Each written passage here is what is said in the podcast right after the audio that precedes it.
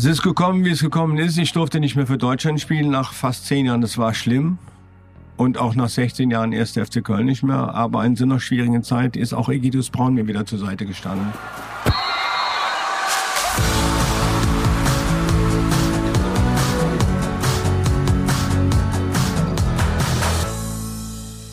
Mehr als ein Spiel. Der Podcast der DFB-Stiftungen Egidius Braun und Sepp Herberger. Und der DFB Kulturstiftung. Mit Düsen und Nils. Herzlich willkommen zu Mehr als ein Spiel, heute aus Köln. Düsen kann heute leider wieder nicht bei uns sein. Dafür haben wir einen ganz besonderen Gast, beziehungsweise wir sind bei ihm zu Gast. Herzlichen Dank, dass wir hier sein dürfen, Toni Schumacher. Sehr, sehr gerne. Herzlich willkommen. Toni Schumacher ist zweimaliger deutscher Meister, dreimaliger DFB-Pokalgewinner, Spieler des Jahres, Europameister, Vize-Weltmeister und ein guter Gastgeber. Wir sitzen hier gerade an seinem selbst entworfenen Schreibtisch vom alten Kupferschmied Toni Schumacher. Und wie immer bei mehr als ein Spiel geht es um Geschichten abseits des Platzes, die Bedeutung des Fußballs außerhalb des Flutlichts. Und gemeinsam mit Toni wollen wir heute über die soziale Verantwortung des Fußballs sprechen, über gewonnene Titel, verlorene Zähne, gebrochene Hände und ja, ein bisschen in der guten alten Zeit schwelgen. Toni, wie immer die erste Frage im Podcast an dich. Warum ist Fußball mehr als ein Spiel? Fußball ist mehr als ein Spiel, das ist es erst dazu geworden. Früher, bei den Anfängen, war Fußball ein Spiel. 1972, als ich als 18-Jähriger zum ersten Mal zu Köln gekommen bin, da war Fußball nur ein Spiel. Aber das ist heute ja so viel mehr. Das ist ja Politik, das ist ja die Spieler können heute nicht nur Fußball spielen, gehen nach Hause. Die engagieren sich auch oft dann in Stiftungen oder für wohltätige Zwecke und so. Das gab's damals in den Anfängen, gab's das noch nicht so in dieser Art und Weise. Und als ich dann Nationalspieler wurde, ich glaube 79 habe ich mein erstes Länderspiel gemacht und dann der Egidius Braun auch in unser, in meinem Leben eintrat, erst als Delegationsleiter, nachher als DFB-Präsident. Er war derjenige, der uns dafür sensibilisiert hat, dass Fußball mehr ist als nur ein Spiel. Ein kleiner, aber ein großartiger Satz, äh, als wir in Mexiko waren, hat sie gesagt, ja, wir wollen hier was mitnehmen. Klar, den Pokal, aber was genauso wichtig ist, wir wollen auch was hier lassen. Und so ist die Mexiko-Hilfe ins Leben gerufen worden. Das ist ein gutes Sprichwort, denn genau über die Mexiko-Hilfe wollen wir sprechen. 1986 wurde die gegründet, wird in diesem Jahr 35 Jahre alt, was ja echt eine ewig lange Zeit ist. Gutes Stück älter als ich. Nicht so ein gutes Stück, wie ich mir wünschen würde, aber immer noch ein kleines Stück. Aber du hast eben gerade gesagt, damals, als du angefangen hast, 1972, da war Fußball nur ein Spiel. Ich kann mir vorstellen, dass das für dich so war, aber ich meine, auch 1972 war es so. Wir hatten es eben im Vorgespräch. Du hast damals als 18-Jähriger schon mehr verdient als dein Vater mit deinem ersten Vertrag. Ich kenne die Bilder, die Stadien irre voll. Also ich habe das Gefühl, gerade für die Fans, da war fast noch viel mehr Identifikation, als wir es heute mitunter erleben. Ja, da sind auch Spieler nicht von einem Verein zum anderen gewechselt, weil halt die Vereinstreue da war. Aber das ist auf der Dinge, da muss man sich mit abfinden. Das ist alles heute ein bisschen hinten runtergefallen, da wo ich am meisten verdiene. Heute ist so ein bisschen mehr der Söldner steht immer im Vordergrund. Aber wenn ich dann auch dann für die Vereine, wo ich dann hingehe, heute in Dortmund, morgen in Bayern und übermorgen bei Real Madrid, alles investiere und reinhaue, was ich habe, dann ist es letztendlich auch okay. Aber diese Romantik, die es damals gab, Sicherlich wäre ich auch gern zu Bayern München gegangen und hätte dann heute sehr wahrscheinlich noch mehr Titel gehabt auf meiner Autogrammkarte stehen. Aber das durfte man früher nicht. Das konnte man nicht vereinbaren mit den Fans, mit seiner Einstellung selber. Ich bin in Düren geboren, in der Nähe von Köln und so. Köln war immer meine Mannschaft. Und äh, wenn sie mich nicht rausgeschmissen hätten, dann wäre ich sehr wahrscheinlich da, ja, mit 40 oder was mein Abschiedsspiel gemacht und dann wäre die Karriere in Köln zu Ende gewesen. Das gibt es heute leider nur noch sehr, sehr selten. Aber das Rad kriegt man nicht mehr zurückgedreht. Und der schöne Satz, Geld schießt keine Tore, doch Geld schießt Tore. Das kann man nämlich sehen an den erfolgreichen Mannschaften, Paris Saint-Germain, Chelsea, wie sie auch alle heißen und so. Da spielen nun mal die besten Spieler der Welt und die kosten logischerweise auch am meisten Geld. Da muss man sich mit abfinden. Und wenn mir das als Zuschauer oder als Fan nicht gefällt, dann gehe ich nicht mehr ins Stadion. Aber es gehen ja noch ganz, ganz viele Menschen ins Stadion. Und äh, du hast zwar gesagt, eben, es wären viele Zuschauer dann gewesen ne, zu meiner Startzeit. Ich kann mich aber auch dran erinnern, als wir 78 das Double geholt haben mit dem ersten FC Köln. Da spielten wir um die deutsche Meisterschaft gegen, keine Ahnung, Waldhof Mannheim oder irgendeine andere Mannschaft, da waren auch schon mal 12.000 Zuschauer nur im Müngersdorfer Stadion, wo 60.000 reingingen im Winter. Und das war eine bittere Erkenntnis, die man da ziehen musste und sagen, wir machen alles, wir machen alles. Und die Verantwortlichen hatten damals auch richtig Schiss, dass das noch weiter den Berg runtergeht. Das hat sich ja Gott sei Dank wieder gedreht und die Stadien sind ja, egal, jetzt spreche ich jetzt vom 1. FC Köln, ob der erste oder zweite Liga spielt, alle Heimspiele ausverkauft, Dauerkarten ohne Ende, Warteliste 16.000. Also da ist ja auch eine Euphorie ausgebrochen. Das ist auch schön so, wo man darauf achten muss. Das habe ich damals auch schon in meinem Buch geschrieben, dass diese Plätze für die Fans nicht teurer werden sollen. Das müssen dann Sponsoren, Firmen letztendlich kompensieren oder Logenbesitzer, die müssen das auffangen, damit dieser Fan, dieser normale Fan, der ja immer da ist, auch für ihn gewährleistet ist, dass er ins Stadion sich das erlauben kann. Du hast es ja gerade schön gesagt, man kann das Rad nicht zurückdrehen. Einige würden sagen, das Rad ist gerade auch ein bisschen überdreht, was den Fußball angeht. Gleichzeitig ist es natürlich ein Unterschied, ob du vor 12.000 spielst oder ob du dich eben darauf verlassen kannst, äh, jedes Wochenende vor 50, 60.000 zu spielen. Das ist ja auch das, was ganz, ganz viel für die Spieler auf dem Platz ausmacht, diese Emotionen mit den Fans zu teilen, mit den Menschen, Und mit zu die da sind. ne? Ja, ja, Ja. genau. Total das. Aber eben auch richtig, man darf die Basis dabei nicht vergessen. So, man darf nicht vergessen, dass auch diese 60.000 aus allen Schichten die Möglichkeit haben sollen, zu den Fußballspielen zu gehen und dass natürlich auch, dass das Fußball nicht nur das volle Stadion ist mit 60.000, sondern dass es ja auch noch den gesamten Amateurfußball gibt und den Nachwuchsbereich und so Sicher, weiter. sicher. Und dafür stand ja auch ganz stark Egidius Braun. Dem war ja immer ganz, ganz wichtig. Klar, dass es den Profifußball gibt und das große Flutlicht, aber dass abseits dessen auch die Arbeit getan werden muss. Also er sagte zum Beispiel auch zu den Großereignissen, also so eine EM und so eine WM ist schön, aber sie hat keinen Wert, wenn sie nicht auf die Basis reflektiert. Ja, und ohne die Basis gäbe es keine EM. Ja, absolut. Ohne diese Amateure, ohne diese ehrenamtlichen Helfer alle, würde das oben ja überhaupt nicht funktionieren. Da kämen ja die ganzen Talente, Nachwuchsspieler, würden ja überhaupt nicht gefördert und kämen dann nach oben. Also den Guidos Braun hat da auch schon sehr früh auch den Finger in die Wunde gelegt und so. Das ist das, was wir unterstützen müssen, weil da kommen ganzen Jungs her. Ne? Früher gab es ja keine, keine Leistungscenter und Gymnasium und Fußball. Schulen und sowas, das gab's da nicht. Da gab's äh, Scouts von den Vereinen. Köln war es der, der Jupp Röhrig, der dann über die Dörfer gefahren ist und hat die Spieler zusammengesucht. Ne? Und heute kommst du alles in Nachwuchsleistungszentrum rein, da werden die schon gefördert. Ab und zu rutscht mal einer durch, wie der Gosens jetzt oder wie unser Jonas Hector auch, der auch nicht da in so einem Internat war. Das gibt es noch, aber das war ja früher gang und gäbe. Ne? Ja, und wir sind jetzt schon ganz, ganz tief im Thema drinne. Für alle, die vielleicht mit Egidius Braun gar nicht so viel anfangen können. Egidius Braun ist Ehrenpräsident beim DFB. Er war auch lange Präsident des DFBs und war 1986 Schatzmeister und vor allen Dingen Delegationsleiter der Nationalmannschaft in Mexiko zur WM damals. Und das war damals die Geburtsstunde der Mexiko-Hilfe. Ich habe es am Anfang schon gesagt. Die ist 35 Jahre alt geworden. Wir feiern Jubiläum und ich glaube, wir können stolz sein, 35 Jahre lang da so langfristig und so nachhaltig gearbeitet zu haben. Aber jetzt vielleicht erstmal zu dieser WM. Ihr wart in Mexiko, du warst erster Torhüter. Es waren gar keine so hohen Ansprüche an das Team. Eigentlich hat man eher gedacht, boah, mal gucken, wo das hinführt. Eure großen Techniker, Völler, Litbarski, Rummenigge, die waren alle im Vorfeld verletzt und man wusste nicht, ob die Ja. richtig fit sind. Und dann seid ihr nach Mexiko gefahren und wart in äh, Querétaro, habt euch auf dieses Turnier vorbereitet, beziehungsweise wart dann auch bald mittendrin. Wie war das damals und wie ist es dann auch zu dieser Mexiko-Hilfe gekommen? Ja, also als erstes fällt mir jetzt dann ein, als wir dann in unserem Hotel da waren, da war es, glaube ich, das erste Mal seit Bestehen des DFBs, dass auch Journalisten im gleichen Hotel sein durften. Das musste man sich mal vorstellen. Journalisten, die über die Spieler und über die WM berichten, waren im gleichen Hotel wie die Spieler. Und natürlich auch im gleichen Garten. Also da wurde gesagt, hier ist jetzt eine gedachte Linie, von der Palme hinten bis zum Kaktus. Links liegen die Spieler und rechts die Journalisten. Und da dürfte nicht rübergehen. Also es war ein einmaliges Experiment, ist, glaube ich, total in die Hose gegangen, weil die einfach auch zu viele Sachen mitbekommen haben, die so ein internes Leben einer Mannschaft auch ausmachen. ne? Und der Egidius Braun war da. Ich erinnere mich noch gut daran. Er war so wie ein Pate im guten Sinne.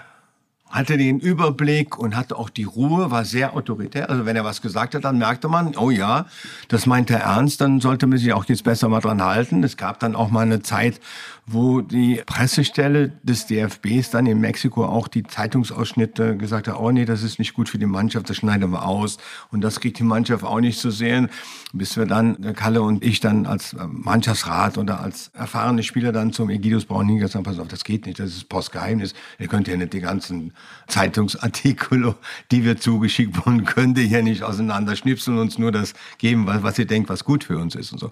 Das hat er dann auch sofort eingesehen. Ich sage, pass auf, wird sofort geändert. Ab sofort kriegt er eins zu eins das, was euch geschickt wird, kriegt er dann auch zu lesen.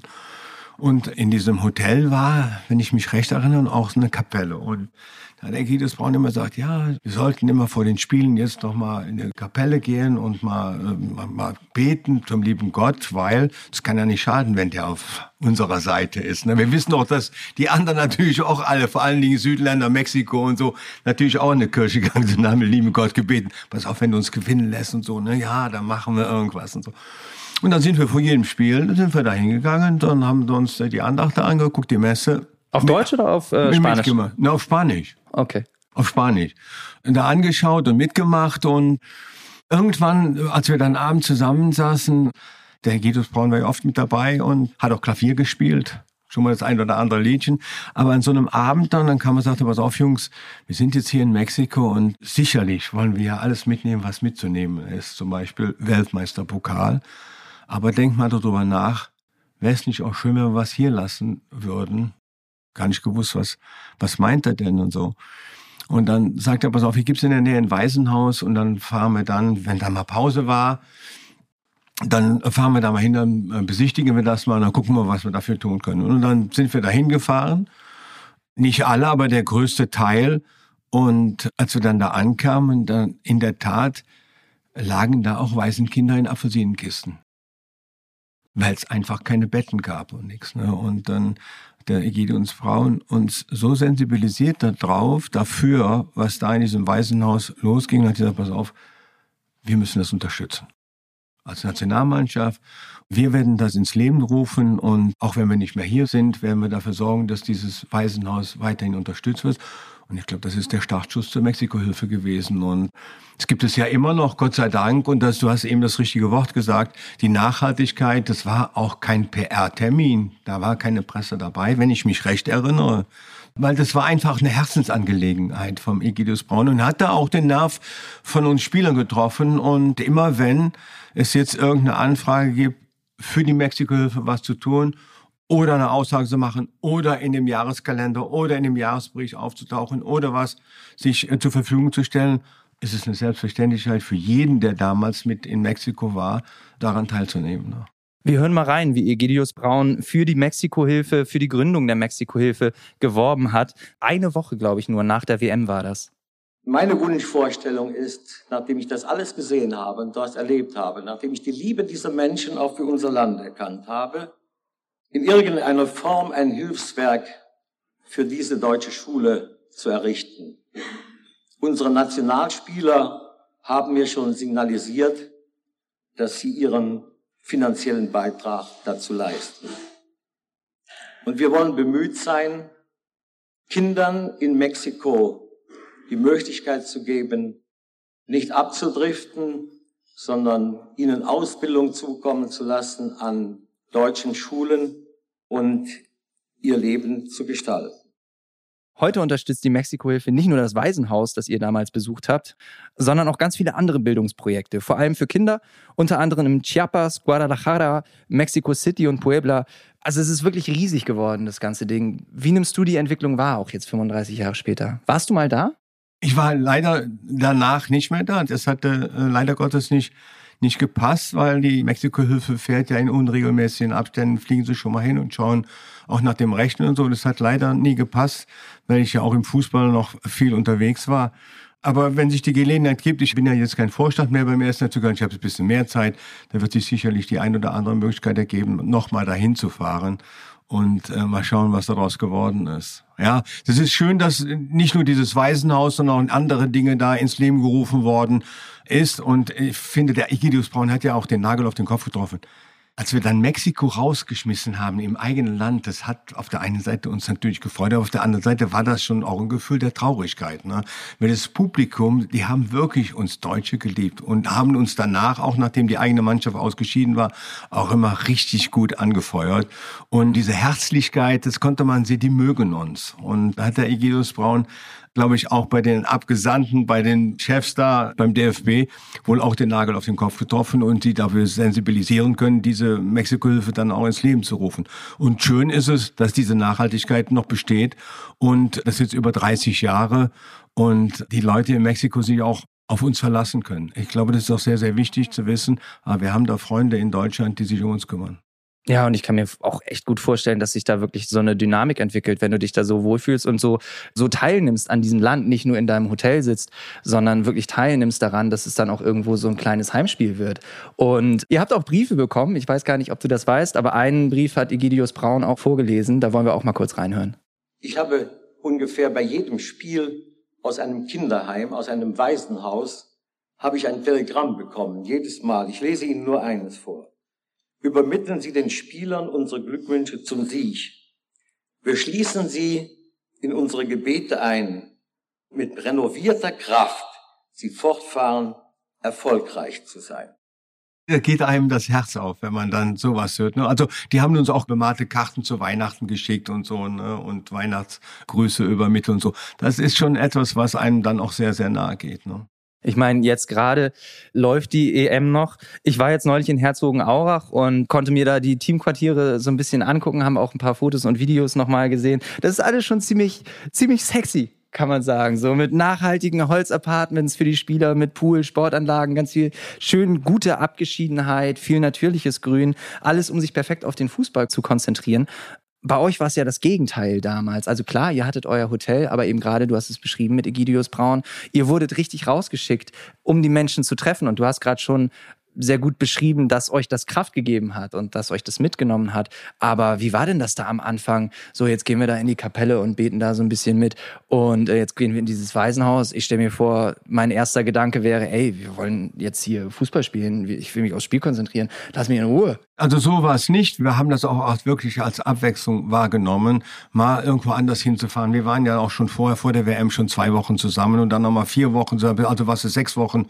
Wir waren ja noch eingesperrt. Wir durften ja auch zwischen den Spielen mal nicht nach Hause, wie die, die Spieler das heute dürfen, zu ihren Familien. Die Frauen dürfen nicht ins Trainings, also durften damals nicht ins Trainingslager kommen. Heute kann die Familie, hast du mal zwei Tage, dann siehst du die wieder, dann gehst du wieder ins Trainingslager. Wir waren ja sechs Wochen weggesperrt und von daher war das eigentlich eine schöne Abwechslung, mal in die Kirche zu gehen oder mal zum Waisenhaus in, in den Kindergarten zu fahren und uns das anzuschauen und mal die Menschen kennenzulernen. Ich habe es eben erzählt, die Journalisten waren mit im Trainingslager in diesem Trainingscamp. Also gab es schon Abwechslung, aber das war für den einen oder anderen auch eine gute Abwechslung. Ne? Und es musste ja auch keiner hingehen. Der Guido Braun hat gesagt, ja, du, du, du, und ihr müsst jetzt da hingehen.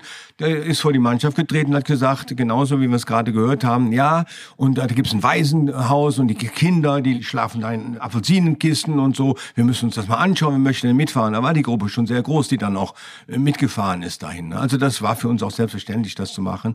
Ich kann mir vorstellen, wenn sowas heute angeboten würde, dann würden die Nationalspieler das auch machen heute. Aber heute ist natürlich viel das Aufkommen von den Journalisten, von der Öffentlichkeit her viel, viel größer als mhm. damals. Ne? Wir bei uns waren, im Hotel waren vielleicht fünf, sechs, sieben Journalisten. Wenn man sich sieht, was da der Pressekonferenz da los ist und so. Also von daher muss man auf der einen Seite die Spieler verstehen, aber auf der anderen Seite glaube ich auch, dass die heute keine Sekunde zögern würden und diese Idee auch unterstützen würden. Das sind ja auch schon Spieler in der Nationalmannschaft, ne, wie Goretzka und Kimmich, die auch eigene Projekte unterstützen. Aber ich denke auch, dass die Jungs so sensibel dafür wären und sagen, oh ja, das ist eine gute Idee, das unterstützen wir. Ja, und gerade 2014 zum Beispiel auch in Brasilien, da ist eben auch ein ganz ähnliches Projekt entstanden. Da gab es auch eine ähnliche Aktion und die Sonhos de Crianças. Sieben Häuser oder elf Häuser oder was war das damals in Brasilien? Ne? Da haben sie doch. Äh das genau, das war der Hotelbereich, ja. in dem sie waren. Aber auch da war es eben so, dass sie schon geguckt haben, so wie du Egidius Braun zitiert hast, dass man nicht nur was mitnimmt, sondern dass man auch was da lässt. Also da, wo Sonhos de Crianças, Träume ja. der Kinder, wurde da ins Leben gerufen. Ein ähnliches Projekt, wie ihr es gemacht habt. Aber ich will jetzt nochmal auch sportlich auf diese WM damals gucken. Also ich kann mir auch vorstellen, dass das natürlich irgendwo eine Teambuilding-Maßnahme war, ohne dass es als eine solche im Vorfeld ausgerufen wurde. Ihr kamt ja zu dieser WM, ich habe es am Anfang so ein bisschen geschrieben, eher als Underdog. Ihr wart in einer Todesgruppe mit Dänemark war dabei, Schottland, Schottland war dabei und Uruguay, Ja. glaube ich. Da war jetzt nicht so, oh ja, komm, letztes Mal sind wir Vize-Weltmeister geworden. Die machen wir einfach so weg, war nicht. genau. Nein, nein. wie, war denn, wie war denn diese Dynamik in dem Turnier? Wir hatten ja dann dieses unsägliche Erlebnis von der WM 82, wo wir nun wirklich keinen guten Ruf hatten als Mannschaft, auch in der DFB stand auch in der Kritik, was da abgegangen ist, da am Schluchsee und bei den Journalisten. Ich kann mich noch gut daran erinnern, dass meine Mutter ist dann zum Endspiel gefahren im Bus der Journalisten und die haben gesagt, es ist so eine scheiß Mannschaft auch noch im Endspiel. Also das konnten die überhaupt nicht verstehen, dass eine Mannschaft, die sich so in An- und Abführung schlecht vorbereitet haben, auch noch im Endspiel waren. Ne? Und das hatten wir Gott sei Dank bei der WM in Mexiko nicht. Da war eine gute Vorbereitung. Da sind wir, wie du gerade richtig gesagt hast, nicht als Favorit hingefahren, aber wir waren ja auch 80 Europameister, 82 im Endspiel. Dann hatten wir 84 die EM in Frankreich. Danach ist Jupp Derwal auch abgelöst worden von Franz Beckenbauer. Und dann sind wir ja mit Franz, das war ja Franz erstes großes Turnier. Und dann sind wir schon da mit guter Hoffnung, gute Dinge hingefahren, aber nicht so, dass wir sagen können, oh, jetzt hauen wir alle Mannschaften weg und dann äh, sind wir Weltmeister. Also so war es dann letztendlich auch nicht. Ne? Also erzähl mir noch mal ein bisschen was zu 1982, weil ich finde das wirklich so irre. Ihr seid 82 und 86 jeweils Vize-Weltmeister geworden und in der Wahrnehmung ist es so, dass 86 was ganz, ganz Großes und Tolles und Schönes war und 82, Egidius Braun hat es wirklich als eine Schande für den deutschen Fußball beschrieben, was da Ja, abgegangen da, ist. ja, da muss man ein bisschen vorgreifen. Also ich habe es eben schon mal angedeutet, die, die Vorbereitungen am Schluchsee waren, äh, gelinde gesagt, eine Vollkatastrophe in meinen Inwiefern? Augen. Ja, nicht professionell, nicht professionell und zu viel Ablenkung. Das war ein öffentliches Hotel, da waren Modenschau, da war das. Also das war alles, da konnte man sich nicht so vorbereiten, wie ich mir das auch vorgestellt habe. Ich war das erste Mal bei der WM und habe gedacht, boah, jetzt muss alles alle hinten anstehen und muss ich wirklich auch 100 Prozent auf die WM. Das war da nicht. Und dann sind wir dann nach Spanien gefahren zur Weltmeisterschaft und dann haben wir ja dann auch, glaube ich, das erste Spiel gleich verloren und dann kam ja dieses Spiel gegen Österreich, wo sie gesagt haben, ja, das war alles abgemacht, die haben extra nur 1-0 gewonnen, damit beide Mannschaften weiterkommen. Dann war für mich persönlich noch die Sache mit Battiston, die kam noch dazu und dann spielten wir im Endspiel gegen Italien, die bis dahin eine Grotten-WM gespielt haben. Ich glaube, die haben den ganzen Spielen vorher, glaube ich, nur ein Tor geschossen oder höchstens zwei. Aber in dem Endspiel hatten wir keine Chance. Dann haben wir 3-1 verloren und das war auch damals schon eine verdiente Niederlage und dann sind wir dann nach Hause gefahren und dann der Tenor der Öffentlichkeit und der auch der Presse war, Gott sei Dank sind die dann doch noch Weltmeister geworden mit so einer scheiß Vorbereitung. ja, muss man sich mal vorstellen. Ja, ne? ja. Und, und da war Mexiko war ganz anders. Da haben diese Rolle im Vorfeld überhaupt keine äh, Rolle gespielt, ne, die ich gerade gesagt habe, äh, nicht professionelles Vorbereiten und so. Das war dann schon noch mal eine, eine andere Nummer, aber wie gesagt mit Journalisten im eigenen Hotel. Und ja, wenn da keine Journalisten sind und du machst mal Blödsinn oder was, dann steht es halt nicht am anderen Tag in der Zeitung, wenn es keine Journalisten im Hotel gibt. Und so, das war ja auch nur ein Versuch, der ist ja dann auch nicht mehr wiederholt worden. Und ich denke, dass es auch besser ist, dass die Spieler schon letztendlich für sich sein sollen. Ne? Wer will, kann da mal rausgehen. Der geht dann mal in die Kirche und betet oder fährt mal ins Waisenhaus und schaut sich das mal an und versucht da auch was auf die Beine zu stellen. Ich glaube, das ist besser, als wenn man den Spielern sagt, pass auf, das sind die Journalisten und jetzt müsst ihr euch mit denen halt, müsst ihr einfach rauskommen. Das war nicht ganz einfach. Wie war denn das? Das gehört jetzt nicht in den Podcast eigentlich, das kommt mir nur gerade in den Kopf. War nicht auch 1986 die Suppenkasper-Geschichte?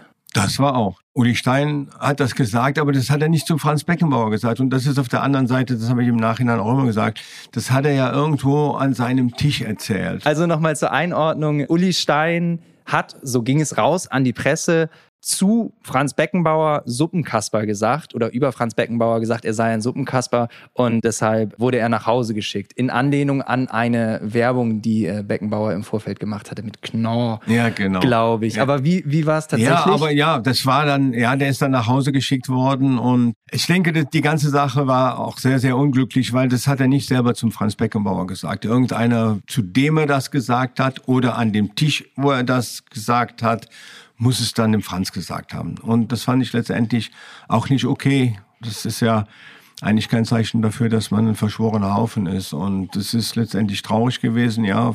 Vor allen Dingen traurig auch für Uli Stein. Aber es ist so gekommen, wie es gekommen ist. Und ja, wir haben dann ohne Uli Stein weitergemacht und sind auch ins Endspiel gekommen noch und haben dann aber leider Gottes gegen Argentinien 3 zu 2 verloren. Und das war dann aber trotzdem irgendwo ein Erfolg. Ich meine, diese argentinische Mannschaft, gerade mit Diego Maradona, war natürlich eine Wahnsinnstruppe. Und ich muss auch ehrlich sagen, klar wäre es schön gewesen, da noch einen Weltmeistertitel zu kriegen. Aber dieser goldene Maradona, das war schon gut und richtig so, glaube ich, dass die Argentinier das. Also siehst das, du vielleicht anders, aber. Nee, aber nee, natürlich. Aber wenn du natürlich gegen eine Mannschaft spielst, wo Diego Maradona auf der anderen Seite steht, dann steigt sowieso schon mal der Adrenalinspiegel. Ne? Mhm. Dann ist man sowas so schon mal ganz anders drauf. Dann weiß man auch, wenn der am Ball ist und so. Es haben ja drei andere Spieler die Tore geschossen, nicht Diego Maradona. Den haben wir ganz gut im Griff gehabt auch, auch mit Lothar Matthäus. Mhm. Aber vielleicht hätte man sich da nicht so viele Gedanken über Diego machen sollen, sondern hätte sagen, okay, das ist ein guter Spieler, aber den dürfen wir jetzt nicht dadurch ausschalten, dass wir den in Manndeckung nehmen. Und dadurch fiel natürlich Lothar Matthäus auch für andere Dinge dann weg und dann spielten praktisch 10 gegen 10. Und ich habe es eben schon gesagt, äh, Tore haben die anderen gemacht. Ne? Ja, und am Ende war es aber ein Vize-Weltmeisterschaftstitel. Und der zweite in Folge, 1982, wurde eben eher als negativ wahrgenommen, das ganze Turnier. Die Schande von Giron gegen Österreich, du hast es angesprochen. Deine Szene gegen Battiston, wo du aus dem Tor sehr motiviert rausgehst, ja, äh, ihn mit der Hüfte am Kopf ja. triffst und ja, schwer verletzt, glücklicherweise, aber so, dass er wieder weiter Fußball spielen konnte. Ja. Ihr habt euch auch ausgesprochen. Wieder ne? gesund ist, ja. Da bin ich hingefahren nach Metz, habe mich bei ihm entschuldigt und habe mich dafür entschuldigt, dass ich mich um ihn gekümmert habe nach dem Zusammenprall. Habe ihm aber gleichzeitig auch gesagt, pass auf Patrick, wenn der Ball heute gespielt würde, dann wäre ich wieder unterwegs, weil ich war der Meinung, dass ich die Kugel kriege. Ja, mhm. Das hat er dann auch akzeptiert und damit war das Thema für uns, für uns beide auch ad acta gelegt. Aber es ist in der Tat noch so, dass heute bei jedem großen Turnier, ob es eine EM oder eine WM ist, immer Journalisten ankommen und sagen, ja, da war doch mal 82 was und erzähl doch mal und auch Französische, das ist einfach so, das gehört zu meinem Leben. Und du merkst ja auch, wie ich jetzt mittlerweile darüber spreche. Das Wichtigste war, das hat Patrick damals auch gesagt, ich habe mich entschuldigt, er hat es angenommen damit war das Thema durch. Ja. Ehrlich gesagt, wir haben ja gerade wieder gegen Frankreich gespielt bei der Europameisterschaft und diese Szene, wo Gosens in äh, Pavard reinspringt. Das hat mich sehr daran erinnert. Also auch da war es ein Kampf um den Ball, ein sehr hart geführter Zweikampf, wahrscheinlich auch ein Foul, was da nicht gepfiffen wurde. Aber ja, es war ein Foul, aber irgendwo erklärbar das Ganze. Damals war es eine ganze äh, Staatskrise. Mitterrand hat sich dann noch geäußert, Helmut Kohl hat sich geäußert. Aber das Gute ist, ja. ihr beide habt es zu den Akten gelegt und vor allen Dingen habt ihr mit 86 auch 82 zu den Akten gelegt. Auch da wollen wir einmal noch mal kurz reinhören bei Egidius Braun. Besuche in Waisenhäusern und Kindergärten Übernahme von Patenschaften, Offenheit gegenüber den Fans, nicht Arroganz, sondern eine gewisse Art von freundlicher Anpassung, ein verständnisvolles Miteinander anstelle von anbiedernder Überheblichkeit. In einem Satz, Sie haben Spanien endgültig zu den Akten gelegt. Und damit ist das Thema auch zumindest für diesen Podcast zu den Akten gelegt. Wir wollen ein bisschen weiter gucken. 1986 seid ihr nicht nur Vize-Weltmeister geworden, sondern ihr habt auch mit Köln im UEFA-Pokal gegen Real Madrid verloren, seid da auch Vize geworden. Also nicht ganz vergoldet, aber trotzdem ein sehr, sehr erfolgreiches Jahr. Du bist deutscher Fußballer des Jahres geworden. Du bist zweitbester Spieler bei der WM geworden hinter Diego Maradona. Das kann man schon mal machen. Das, das geht, das kann man gut annehmen. Ja. Damals gab es auch noch kein Welttorhüter. Das ist erst viel später später äh, ins Leben ja. gerufen worden. Es ist natürlich bitter, dass seine Hand ein bisschen bekannter ist als deine. ja, aber das war, wenn man es wenn man's wirklich auch dann kritisiert, war es ja dann auch unfair. Ja, total. Also so, so witzig die Geschichte jetzt im Nachhinein ist. Es war ist, eine ne, total noch, unfaire Aktion. Die Hand Gottes, ne, ja. also das wissen wir alle, der Spruch von Diego, das ist einfach so. Und lassen wir ihn in guter Erinnerung behalten. Und wenn es keiner gesehen hat von den Offiziellen, von den Schiedsrichtern, weder an der Linie noch auf dem Platz, dann ist es einfach so. Mhm. Ja, heute würde das alles zurückgepfiffen. Ne? Vom Keller in Köln. Zu Recht muss man auch sagen, ja. ehrlicherweise. Also ich würde mich tierisch aufregen, wenn ich so eine Szene heute ja, ja, äh, so sehen würde und ein Tor daraus entstehen würde. 1986 wahnsinnig erfolgreich. 1987 hast du ein Buch geschrieben, Anpfiff hieß das, wo du einfach ein paar Sachen im Profifußball angesprochen hast, die vielleicht nicht gut sind, nicht gut laufen. Ja, mir stand's bis hier oben, weil ich auch viele Dinge, die in dem Buch geschrieben wurde, habe ich auch persönlich angesprochen. Aber es gab da nie eine Reaktion zu. Und dann habe ich gesagt, okay, dann geht's einfach so. Du hast über 82 gesprochen nochmal, auch über da die über die Vorbereitung. Du hast über, über Doping hast du gesprochen. Ja, Danach hat der DFB auch ungefragt dann immer gesagt, ja, wir werden jetzt eine Dopingkontrolle einführen, aber das hat mit Schumachers Buch nichts zu tun. Okay, das lassen wir einfach mal so stehen, wie es steht. Ich wollte Dinge bewegen. Ich habe über viele Dinge gesprochen. Ich habe über mentale Probleme der Spieler, Depressionen gesprochen. Das hat aber damals gar keinen interessiert, weil einfach die Sache mit Doping und Sex im Trainingslager einfach für, für die wichtiger waren. Wenn man heute mal zurückschaut, wie das abgegangen ist, da gab es ja auch keine Pressekonferenz. Dann hat man sich ja auch nicht mit Toni Schumacher mal zusammengesetzt. Dann hat man einfach in Frankfurt die Köpfe zusammengesteckt und dann hat man gesagt, oh, das geht nicht, das ist ja Nestbeschmutzung. Und das andere ist, dass, ob das stimmt oder nicht, spielt gar keine Rolle. Nestbeschmutzung, die müssen wir rausschmeißen. Also es gab keine Pressekonferenz vom DFB, vom ersten FC Köln auch nicht. Die Journalisten waren nicht dabei. Heute würde man es sicherlich anders regeln. Würde man sagen, pass auf, eine Pressekonferenz, dann sprechen wir darüber. Was sagt die Journalisten dazu? Der DFB ist der und der Meinung, hat der Schuhmacher und so. War damals alles nicht. Der Neuberger hat dann gesagt, pass auf, das geht nicht mehr. Der hat interne Dinge verraten. Und ich habe dann immer wieder zu mir gesagt, wenn das eine Verfehlung ist, war das denn auch eine Verfehlung, dass einige Spieler sich nicht so vorbereitet haben, wie man sich für eine WM vorbereiten muss? Da muss man doch erstmal gucken, Ursache und Wirkung. Ja, es ist gekommen, wie es gekommen ist. Ich durfte nicht mehr für Deutschland spielen nach fast zehn Jahren. Das war schlimm. Und auch nach 16 Jahren erst FC Köln nicht mehr. Aber in so einer schwierigen Zeit ist auch Egidius Braun mir wieder zur Seite gestanden. Und er ist irgendwann da mal gekommen und hat gesagt, Toni, ich glaube, das war das Abschiedsspiel in der Türkei. Ich habe ein Abschiedsspiel in Istanbul gemacht gegen Atletico Madrid. Ich glaube, der Egidius Braun war da eingeladen. Oder es war das, ja, das war sicherlich äh, eins dieser Spiele. Da ist der Egidius nach vorne gegangen und hat gesagt, pass auf, ich werde mich persönlich dafür einsetzen, dass du auch von der Nationalmannschaft ein Abschiedsspiel bekommst. So war Egidius, der Pate halt. Und das war ein super tolles Gefühl und ja, wir sind ja heute immer noch in Verbindung und immer dann, wenn er Geburtstag hat, dann schicke ich ihm Blumen. Früher haben, sind wir selber hingefahren und äh, dann haben wir Kaffee bei ihm getrunken.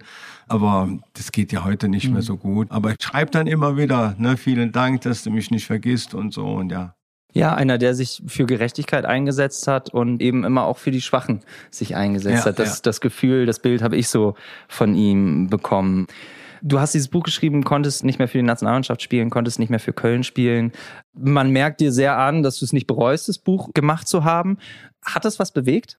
Das Buch hat sich was verändert. Du hast es gerade schon gesagt, diese Dopingkontrollen wurden ungefragt eingeführt, aber auch sonst. Ja, ich denke, das ist schon was. Ne? Auch die ganze Jugendarbeit hat sich geändert. Ne? Und ich habe dann noch geschrieben, warum fährt ein Spieler, der verletzt ist bei der WM, warum fährt er nach Hause? Warum bleibt er nicht da und schaut sich die besten Spiele der Welt an? Ne? Und alles und alles das und dieses Trainingslager. Dann habe ich geschrieben, warum lädt man, wenn nicht Michael Schumacher im Trainingslager ein in den vier oder sechs Wochen, wo man im Trainingslager ist, geht auf eine Kartbahn und fährt gegen Michael Schumacher rennen? Oder warum lädt man mal nicht den Boris Becker ein und spielt mal ein Tennisturnier? Oder für den Felix Magath mal den, einen Schachspieler, einen Schachmeister und holt den dahin da, ja, mal ein bisschen Abwechslung, damit wir nicht auf blöde, dumme Gedanken kommen.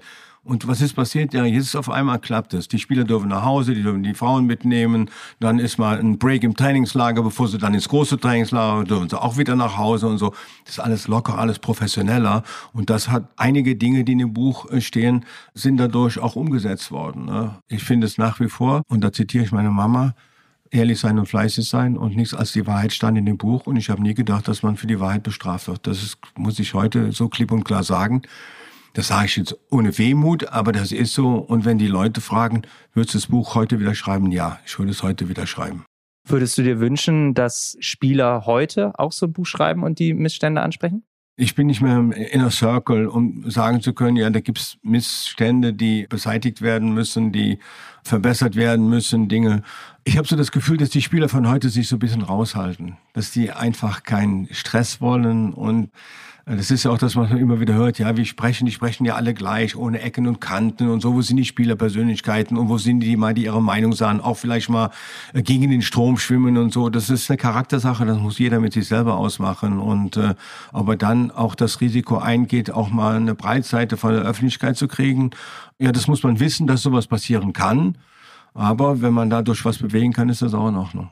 Ist das eine Charaktersache oder eine Erziehungssache? Also wir hatten in der ersten Folge im Podcast, die man natürlich hier auch nochmal nachhören kann bei Spotify oder bei Apple Podcasts, hatten wir Leon Goretzka da, der eben auch sehr deutlich gemacht hat, dass wann immer man sich äußert heutzutage, dass man darauf vorbereitet sein muss und darauf vorbereitet werden muss, was einen da für einen Gegenwind erwarten kann, gerade über Social Media jetzt natürlich auch. Es ging da in erster Linie um seinen Wechsel damals von Schalke Klar. zu Bayern. Du warst beim FC Köln, als ihr Florian Wirz bei euch hattet, der dann zu Leverkusen gewechselt ist, ein absolutes Top-Talent deswegen nochmal, Charakter oder Erziehung in diesen Ich denke, dass man das nicht trennen kann. Ich denke, dass Charakter daraus entsteht, wie man entzogen worden ist. Und ich bin sehr streng erzogen worden. Wir hatten nicht viel. Ich komme aus einer Arbeiterfamilie. Es gab einmal die Woche Fleisch und wir hatten zu viert, glaube ich, 48 Quadratmeter Wohnung. Ich habe mit meiner Schwester bis ich 17 war ein Zimmer teilen müssen, also mehr ein Schuhkarton, größer war es nicht. Und meine Mutter hat immer gesagt, du musst fleißig sein, du musst ehrlich sein. Und das hat sich bei mir eingebrannt. Du musst fleißig sein, du musst ehrlich sein. Und deshalb war es dann letztendlich ja doch ein Schock für mich, dass ich wegen der Wahrheit dann auch rausgeschmissen wurde. Und aus beiden Vereinen. Du hast eben angesprochen, Goretzka, ja. Und dann kann es schon mal einen Shitstorm geben. Das stimmt. Aber die befeuern das natürlich auch selber, die Social Medias. Ne? Ja, also, total. wenn die beim Essen sitzen und zeigen, was sie essen und das, was sie anhaben und so. Ja, die sind heute, ich möchte mit den Jungs heute nicht tauschen. Die sind heute gläsern. Und das möchte ich nicht. So viel preisgeben von meiner Persönlichkeit möchte ich gar nicht. Und dann darf man sich natürlich dann auch nicht drüber aufregen, wenn es da mal einen riesen Shitstorm gibt. Oder man muss sagen, nee, ich mach das nicht mit. ne? Und früher war unser Instagram und LinkedIn und so, waren damals der Express, die Bildzeitung und der Kicker. Ne? Und dann, wenn du dann die Journalisten kanntest durch persönliche Beziehungen und so, da konnte man die ein oder andere Story mal ein bisschen dafür sorgen, dass sie weich gekocht wurde. Ne? Auch bei der, bei der WM in 82 in Spanien. Die Münchner Spieler wie Rummenigge und Breitner hatten die Münchner Journalisten äh, so ein bisschen im Griff und ich halt die Kölner. Und dann konnte man mit, mit denen auch schon damals schon mal einen Deal machen. Also pass auf, lass das mal rein, das ist eine blöde Geschichte und so, aber dafür kriegst du das nächste Mal eine Fotostory von uns. Ne? Und so. Das ging, das geht heute nicht mehr. Das geht heute absolut nicht mehr.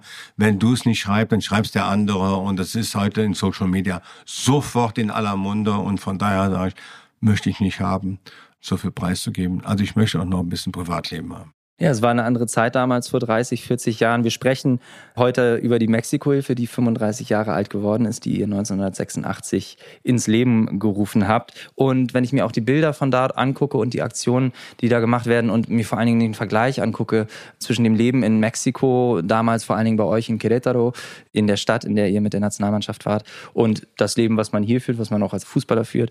Ein wichtiges Thema für mich ist da Glück. Bist du glücklich? Ja, Warum? Ja, weil ich mit meinem Leben zufrieden bin, wie es gelaufen ist. Ich habe eine nette Familie, ich habe gesunde Kinder, ich habe gesunde Frau. Ich habe auch Schmerzen, aber wenn ich über die Vergangenheit äh, spreche und über die Erfolge, du hast sie eben alle aufgezählt, dann lassen die Schmerzen ein bisschen nach im Knie und in den Fingern. Aber ich bin glücklich, ja. Und ich bin nicht neidisch. Ich gönne den Menschen das, wenn er einer was geschaffen hat, das gönne ich das. Dann freue ich mich, dass er das hat und so. Neid kenne ich nicht und ich glaube, ich bin mit mir im Reinen. Und ich glaube, nur Menschen, die mit sich im Reinen sind, können auch letztendlich glücklich sein. Du hast in deiner Karriere 18 Elfmeter gehalten. Das sind die zweiten. Gut. das sind die zweitmeisten, äh, die je gehalten wurden. Rudi Kargus hat die meisten gehalten. Glück oder Können? Mit Glück hält man keinen, also man selten den Elfmeter. Also auch das, da war ich auch sehr penibel damals schon. Ich habe alle, damals gab's ZDF, gab's ARD, da gab's Sport im Westen. Und ich habe meinen Freunden und Bekannten gesagt, pass auf, immer wenn Fußball kommt, und dann gab es auch so eine internationaler Fußball, wurde schon mal gezeigt, und sagen, wenn immer wenn Elfmeterschießen gezeigt wird, dann schreib mir bitte den Verein auf, den Namen des Spielers, mit welchem Fuß er in welche Ecke schickt. Also dieses Büchlein liegt, glaube ich, in Dortmund im, im Museum. Da stehen 40 Seiten mit handgeschrieben drin, Manikals, 10 Elfmeter, sechsmal rechts, zweimal links, halb hoch, stramm oder so. Ich sage immer heute zum Spaß, ich habe Kicker Almanach, ich habe die RAN-Datenbank, habe ich erfunden. ja, das muss man sich mal vorstellen. Heute drückst du drauf, Elfmeter Boca Juniors, dann drückst du auf den Knopf, dann stehen da alle, die, die jemals einen Elfmeter von Boca Juniors geschossen haben. Das war damals nicht so einfach. Da musste man schon noch Handarbeit machen. Und das hat sicherlich mit dazu geführt, dass ich auch wusste, wo ist seine Lieblingsecke. Dann kam natürlich noch psychologische Kriegsführung mit dazu. Wenn er sich den Ball hingelegt hat, dann hat er oft dann mal so einen Augenaufschlag, mal kurz in die Ecke geschaut. Dann musste ich dann, wenn ich wusste, der schießt vom Torwart aus links, dann habe ich das Gewicht bisschen nach rechts verlagert, damit er optisch sieht, oh, meine Ecke, meine Lieblings ist ja noch größer geworden. Und habe mich dann rechtzeitig oder vielleicht bisschen vor dem Schuss da reingeschmissen und so ist dazu gekommen, dass ich 18 Elfmeter gehalten habe. Ne? Wir durften uns ja im Gegensatz zu heute, du darfst dich ja auf der Linie hin und her bewegen. Also wir durften ja gar nichts. Wir durften uns ja erst bewegen, wenn der Elfmeter geschossen war. Du kannst aber keinen Elfmeter halten, wenn du, nachdem er geschossen ist, reagiert, da hast du überhaupt keine Zeit für. Das geht rechnerisch gar nicht. Hm. Es sei denn, der schießt genau wie ein Mann und dann hast du ihn halt gehalten. Ne? Aber wenn er in eine Ecke kommt, du siehst das, damals läuft er an, rechter Fuß, schießt in die rechte Ecke, du siehst, ah, rechts und jetzt darf ich erst reagieren. Das geht nicht. Und deshalb war das immer so in den Schuss reinfallen oder reinspringen und so. Aber es hat funktioniert und ja, wenn das derjenige bin, der heute noch die zweitmeisten Elfmeter gehalten hat, ja, Gut gemacht. es hat funktioniert, es hat sehr gut ja. funktioniert. Du warst wirklich in deiner Zeit einer der besten Torhüter. Nicht nur zweimal der beste Torhüter Deutschlands, sondern einer der besten Torhüter der Welt. Und ich habe die ganzen Titel aufgezählt. Gleichzeitig habe ich mal geschaut, du bist viel, viel, viel häufiger Zweiter geworden als Erster. Also ja. du warst ja dann auch später, ich glaube, als Torwarttrainer bei Leverkusen in dieser Vizekusen. Dreimal Zweiter. Saison, genau, in einer Saison. Pokalsiegermeister und Champions League. Kannst du dann trotzdem stolz sein darauf oder ist es mehr Niederlage oder ist es mehr Sieg? Ja, also im Moment, wenn ich auf dem Platz stehe, also ob das jetzt 82 gegen Italien war oder 86 gegen Argentinien, ist es natürlich eine Niederlage. Aber wenn ich jetzt heute darüber nachdenke, ist das, glaube ich, ein Riesenerfolg in sechs Jahren dreimal in Endspielen der Nationalmannschaft zu stehen und zu den zwei besten Mannschaften der Welt zu gehören, ist, glaube ich, glaube, da braucht man sich nicht für zu schämen. Wir haben es ganz am Anfang des Podcastes schon gehabt, dass Fußball zu deiner Zeit, wie du sagst, noch ein Spiel war und heute viel, viel mehr ist. Und wir haben im Vorgespräch auch schon kurz drüber gesprochen, dass dein Einstiegsgehalt damals 1200 D-Mark waren, glaube ich, was natürlich zu dem, was... Im Monat. Das musst du sagen.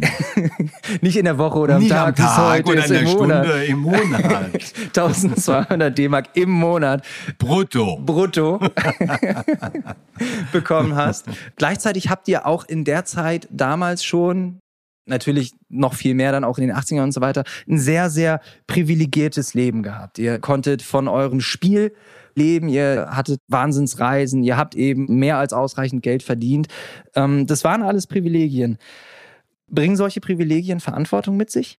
Ja, auf jeden Fall. Also ich gehörte sowieso zu den Spielern, die ja versucht haben, das Geld, was ich verdiente, zusammenzuhalten, anzusparen. Ich habe nie mich für große, dicke Autos interessiert. Ich habe mir lieber ein Bild von Warhol gekauft. Damals kosteten die 2500 Mark oder was. Das war riesig viel Geld und äh, es gab die eine oder andere Diskussion noch mit meiner Frau damals, wie kannst du so viel Geld für Kunst ausgeben und so. Aber ich hatte Spaß daran. Ich war ja Torwart, das wissen wir ja alle, aber ich war auch, glaube ich, ein bisschen anders als alle anderen. Und ich habe immer dran gedacht, du musst für die Zukunft sorgen, du hast eine Verantwortung deinen Kindern gegenüber, du kannst jetzt nicht hier auf Dicken machen und äh, zeigen, ja, ich bin hier der Fußballer und äh, ich kann hier mit dem Geld rumwerfen, wie ich will. Das war nicht meine Art. Ich wollte auch immer Vorbild sein. Ich wollte auch mal haben, dass die Leute stolz auf mich sind. Ich wollte immer haben, dass die Leute auch gut über mich sprechen. Und diese 16 Jahre beim ersten zu Köln, das war ja mein Verein. Und wenn man sich heute meine Finger anschaut, wie krumm und wie dick und wie steif die sind. Aber ich wollte haben, dass wenn ich mal nicht mehr bei, bei Köln spiele, dass die Leute dann sagen, boah, das war ein Profi, der hat sich reingehauen. Und das wollte ich dann auch mitnehmen, nicht als Söldner. Ich bin ja zwangsweise, musste ich mir ja einen anderen Job suchen. Ich bin dann über Schalke nach Fenerbahce, von Fenerbahce nach München, von München nach Leverkusen, von Leverkusen nach Dortmund dann und so. Aber ich wollte immer, und das war mein Sinnen und Trachten, ich wollte immer haben, dass die Leute sagen, wenn ich nicht mehr in einem Verein bin, ey, der Schumacher, das war ein Profi. Ich glaube, das habe ich ganz gut hingekriegt und das ist mir einfach auch wichtig. Hattest du selber Vorbilder? Sepp Meyer, mein absolut großes Vorbild. Und zwar, der Sepp hat mal 413 oder wie viele Spiele hintereinander gemacht. Das muss man sich mal reinziehen. 413 Spiele hintereinander gemacht. Obwohl er verletzt war oder wie auch immer. Und irgendwann habe ich gesagt, oh, den Rekord möchte ich mal brechen. Dann habe ich mich auf den Weg gemacht und da kommen auch hier die krummen Finger her, gebrochen, weitergespielt. Ne. 1980 hast du im Finale, hattest du einen Mittelhandbruch, ne? Ja, das ist, das sieht man hier auch noch. Da habe ich auch. Also man muss sich das vielleicht, also es ist ja ein Podcast. äh, Toni Schumacher zeigt hier die ganze Zeit seine Finger. Ich war jetzt gerade am letzten Wochenende wandern in den Alpen und die Finger sehen so ein bisschen aus wie so die knorrigen Wurzel einer Kiefer, die so die Wurzel noch so am Berg raussteckt. So kann man ja, sich das vorstellen. Also Sie sehen, ich bin Gott sei Dank glücklich verheiratet und Frauen schauen ja gerne auf Hände von Männern. Also jetzt würde ich heute würde ich ja wahrscheinlich keine mehr mitbekommen. Es war ganz gut, dass du damals Handschuhe anhattest. Ja, aber, aber auch das waren natürlich Handschuhe in den Anfängen. Ne? Heute kriegst du Handschuhe, da kannst du nach hinten gar nicht mehr die Finger wegknicken, weil einfach Hightech-Handschuhe sind. Ähm, wo waren wir gerade stehen? Ach so, der, der Rekord von Sepp Meyer, der 430 Spiele. Da habe ich irgendwann gesagt, pass auf, wenn dieser alte Mann das schafft, wie macht er das überhaupt? Der war ja auch verletzt. Er hat ja auch da Wehwehchen und da weh und den Finger und er hat übrigens auch so krumme Finger wie ich. Und da habe ich gesagt, ich mache mich mal auf den Weg. Dann habe ich 213 Spiele hintereinander gemacht und dann habe ich ein Interview gegeben und dann hat mein geliebter erster FC Köln mich für ein Spiel gesperrt. Muss man sich mal vorstellen. Und ich habe gebetet und gebettelt, lass mich bitte spielen. Und dann Freitag, wir spielten in Mannheim, war das sogar, das Auswärtsspiel in Mannheim. Und freitagsabends haben sich nochmal Manager und Präsidium und mein Manager und ich, wir haben uns getroffen und in diesem Gespräch, da verdiente ich übrigens schon 120.000 Mark brutto im Jahr. Und in diesem Gespräch habe ich dem 1. FC Köln gesagt, ich verzichte auf 50.000 Mark, wenn ich morgen spielen kann. Weil ich nicht haben wollte, dass meine Serie kaputt geht. Und der Peter Weyand, Gott hab seiner Seele gnädig, hat aber gesagt, äh, ich weiß, wo wir den Toni Schumacher mitkriegen, wenn wir das Spiel äh, Sperre aufbrummen. Und sie sind nicht drauf eingegangen. Ich war ein Spiel gesperrt, habe danach noch 93 Mal gespielt, ununterbrochen. Ne? Also er hätte ja auch über 300 Spiele gehabt. Und dann habe ich das Buch geschrieben und dann haben sie mich rausgeschmissen. Aber es war keine Racheaktion, das Buch. Nein, nein, nein, nein. nein. nee, nee, nee, überhaupt nicht. Du hast gesagt, du wolltest dich immer vorbildlich verhalten und es ist dir eigentlich auch ganz gut gelungen. Gibt es Situationen, wo du dich nicht vorbildlich verhalten hast und die du heute bereust?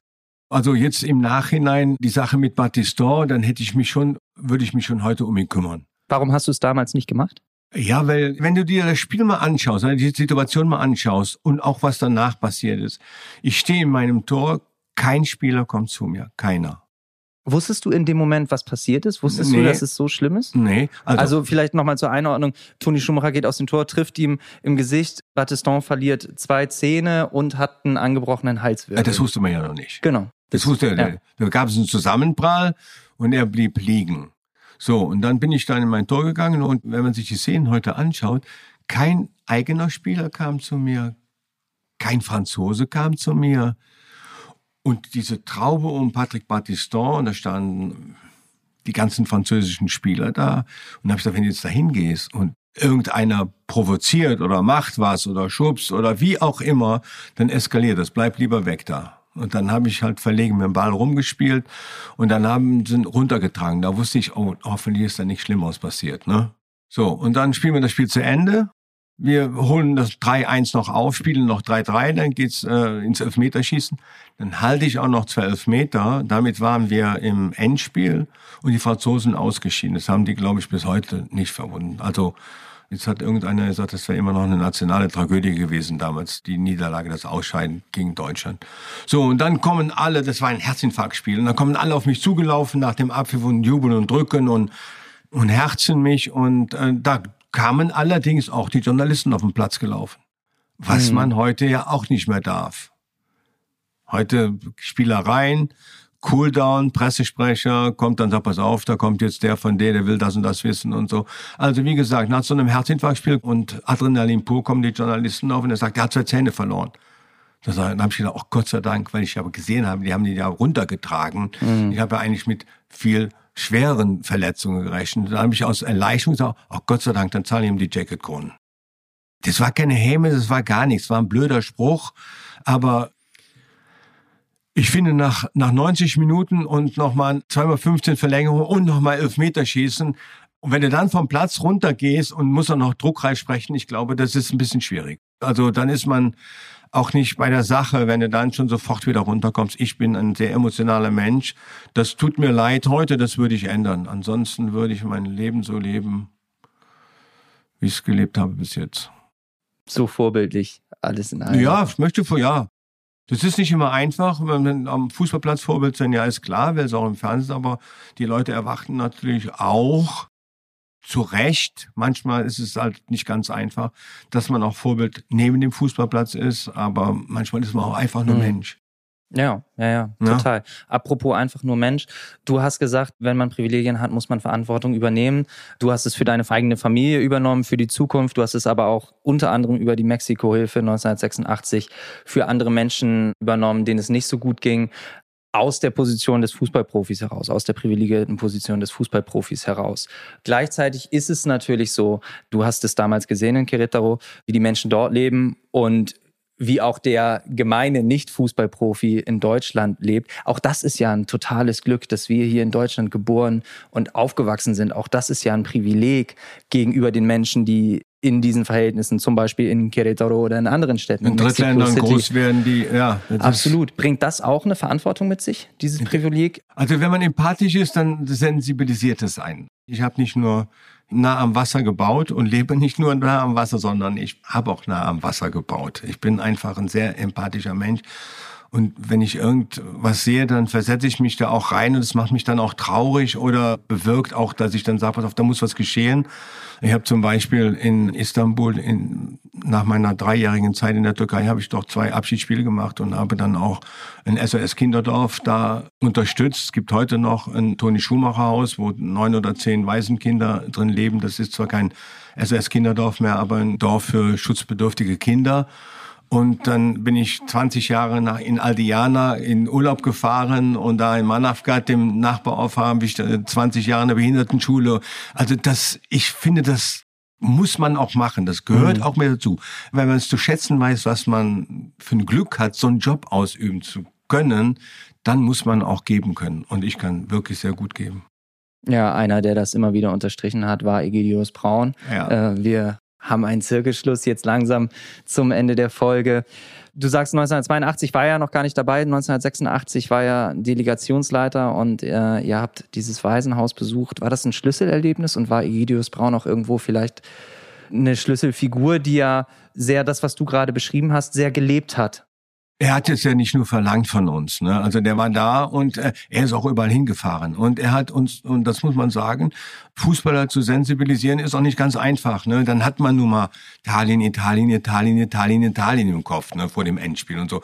Dann hast du keine anderen Ideen. Oder wenn du bei der WM in Mexiko dann ein, ein Gruppenspiel hattest, dann steigerst du dich da auch rein und ist dann auch oft sehr wenig Platz für andere Dinge. Auf der anderen Seite ist man da mal froh, dass man wirklich mal den Schalter mal ein bisschen mal auf Pause drehen kann, dass man mal runterfährt und nicht überdreht. Und dafür war dieses Erlebnis da in Querétaro mit Egidius Brein war perfekt. Und es ist auch jetzt mittlerweile eine Verpflichtung, aber man sieht, wir haben eben kurz darüber gesprochen, jede Nationalmannschaft, die irgendwo jetzt ein großes Turnier macht, wird etwas wird hoffentlich alles mitnehmen. Das heißt nämlich dann, dass sie das Turnier gewinnen, aber die wird auch garantiert dank Egidius Braun was da lassen. Das ist sein Geist, der immer noch Ganz im DFB genau. schwebt. Ich finde, um ihn zu beschreiben, das kann er am besten selbst. Er hat auch da wieder ein ganz, ganz tolles Zitat. Ich lese es einmal vor.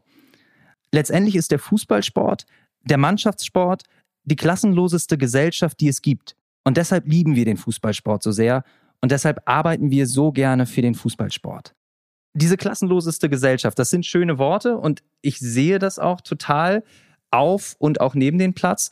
Aber gleichzeitig ist es jetzt gerade so, dass die UEFA der britischen Regierung damit droht, eventuell den Spielort von London nach Ungarn zu verlegen, die gerade ein politisch sehr kritisches Gesetz eingebracht haben, homo- und transfeindliches Gesetz. Also das ist äh, politisch gerade alles andere als schön und rund, was da gerade in Ungarn passiert. Es wird aber gedroht, das Spiel dahin zu verlegen, weil England zu strenge Quarantäneregeln hat und so nicht genug Sponsorenvertreter und FIFA und UEFA-Offizielle zu den Spielen könnten. Das ist nicht die klassenloseste Gesellschaft, die der Fußball repräsentieren soll, wie Egidius Braun es beschreibt, finde ich. Nein, das ist sie nicht. Und äh, umso schöner ist es dann, wenn man dann so Zeichen sieht, die ja eigentlich politische Zeichen oder Hinweise bei bei Weltmeisterschaft oder äh, Europameisterschaft oder auch sogar bei Olympiade sind ja verboten.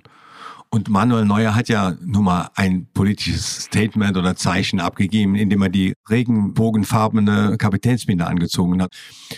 Und das hat ja seinen gewissen Reiz, wenn man überlegt, das Endspiel nach Ungarn zu legen. Und jetzt überlegt man ja, also München überlegt ja jetzt, dass sie das Stadion auch in Regenbogenfarben erstrahlen lassen. Ich finde das großartig. Der UEFA hat ja schon gesagt, sie werden das nicht weiter verfolgen, das mit der Kapitänsbinde. Finde ich großartig. Und ja, es ist ein hochsensibles Thema, jetzt dieses Spiel vielleicht da nach Ungarn zu verlegen. Das ist das eine Thema. Ich finde es auf der anderen Seite aber ja, ich glaube, ich kann hier so deutlich sagen, eine Frechheit, England damit zu drohen, denen das Spiel abzuziehen, wenn sie nicht die Quarantäneregeln lockern für irgendwelche Sponsorenvertreter. Haben Sie das gesagt, die Quarantänevorschriften zu lockern oder haben Sie gesagt, die hoch ansteckende Variante wäre das, wär das Argument, um das aus London abzuziehen? Also die Artikel, die ich gelesen habe, stand jetzt, ist so, dass es für die Einreise eine zehntägige Quarantäneregelung gibt, was natürlich ein Problem ist. Ja, dann ist es halt so. Dann ist es halt so dann können halt die Sponsoren nicht da sein. Aber in erster Linie geht es doch um die Gesundheit der Menschen. Wenn 15.000 nur äh, zugelassen sind im Stadion, dann kommen nur 15.000. Und wenn man in Quarantäne muss, zehn Tage, dann muss man in Quarantäne. Unsere Tochter, die wir aus England zurückgeholt haben, musste auch zehn Tage in Quarantäne sein. Und die konnte sich auch nicht frei impfen lassen. Das sind halt die Regeln, da muss man sich dann halten. Und das Argument dann zu sagen, ja, dann Sponsorengelder und so, nee, das darf nicht zählen. Das darf nicht zählen. Wir haben das Thema eingeleitet mit dem Zitat von Egidius Braun, diese klassenloseste Gesellschaft, die es im Fußballsport geben soll. Wie würde Egidius Braun heute auf den Fußball schauen? Er war ja auch Geschäftsmann. Er würde sicherlich verstehen, dass Fußball heute auch viel Geschäft ist, würde aber trotz seiner Persönlichkeit immer wieder darauf aufmerksam machen, diese Menschlichkeit nicht zu verlieren, sich äh, einzusetzen für Dinge wie Mexiko-Hilfe oder in Brasilien, was die Jungs gemacht haben. Also das wird fortbestehen. Ich denke, dass das ein fester Bestandteil auch vom DFB und von der Nationalmannschaft sein wird und wenn die Leute gefragt haben, äh, was ist der eigentlich der Egidius Braun für eine Sache? Ja, das ist ein Pate, aber kein Mafia-Pate, sondern ein lieber Pate, der sich um alles kümmert, der, wenn er was sagt, das Wort zählt und der, wie habe ich immer gesagt, der kann mit dem Wort fechten. Das konnte er wirklich. Ein grandioser Redner ein Pate im christlichen Sinne vielleicht. Einfach, ja, genau. Lassen wir, lassen wir uns darauf einigen. Das ist schön. das machen wir. Wie schaust du heute auf den Fußball? Du warst bis vor zwei Jahren Vizepräsident bei Köln. Jetzt ist es zum ersten Mal seit gefühlt seit deiner Geburt so oder zumindest äh, seit du 18 bist, dass du wirklich ganz von außen auf den Fußball guckst. Ja, ich bin auch äh, in der Stiftung beim ersten FC Köln, aber das ist unsere Aufgabe auch. Am besten während des Fußballs, aber auch darüber hinaus, sich für solche Dinge, für Menschen, die nicht so in der Sonne stehen, sich zu kümmern. Und letztendlich gibt es auch ein gutes Gefühl. Also man kann auch sagen, der Schuhmacher ist egoistisch, weil wenn der hilft, hat er ein gutes Gefühl. Nee, das tut, das tut einfach gut, Menschen zu helfen und wir sind in der Lage dazu und wenn wir das nicht machen, wer soll es sonst machen? Absolut. Ich glaube, ein besseres Schlusswort gibt es gar nicht. Ich hätte hier noch ein, zwei Fragen stehen, aber ähm, ja, das lassen wir so. Machen wir beim nächsten Mal. genau, der, das machen wir beim nächsten Mal, wenn wir uns dann treffen. Äh, du bist ja nächste Woche in Leipzig, hast du gesagt. Ja, genau. Trinken wir einen Kaffee. Toni Schumacher, vielen Dank. Es hat wirklich riesen, riesen Spaß gemacht. Es war total interessant, nicht nur mit dir hier zu sprechen, sondern nebenbei auch so ein bisschen hier aus dem Fenster zu gucken, auf den Rhein, wie die Boote hier vorbeifahren. Sehr, sehr schön. Toller Gastgeber. Toller Tisch. hast, hast du gut entworfen. Ich hoffe, es hat euch auch Riesenspaß gemacht. Alle weiteren Infos zur DFB-Stiftung Igidius Braun und zur Mexiko-Hilfe findet ihr natürlich wie immer in den Show Notes. Wir freuen uns über jegliches Interesse und natürlich in dem Fall auch über jede Spende. Wenn euch die Folge gefallen hat, abonniert uns gerne auf Apple Podcasts, Spotify, Amazon Music und natürlich auf allen anderen Podcast-Plattformen. Und hört gerne auch mal in die alten Folgen rein. Über Leon Goretzka und Lars Klingbeil haben wir eben ja schon gesprochen. Philipp Lahm und Sia Sasic, auch eine sehr schöne Folge. Da sind viele gute Sachen dabei und viel Gutes wird natürlich noch kommen. Also abonniert den Podcast und freut euch drauf. Jetzt aber erstmal schöne sonnige Tage. Tschüss.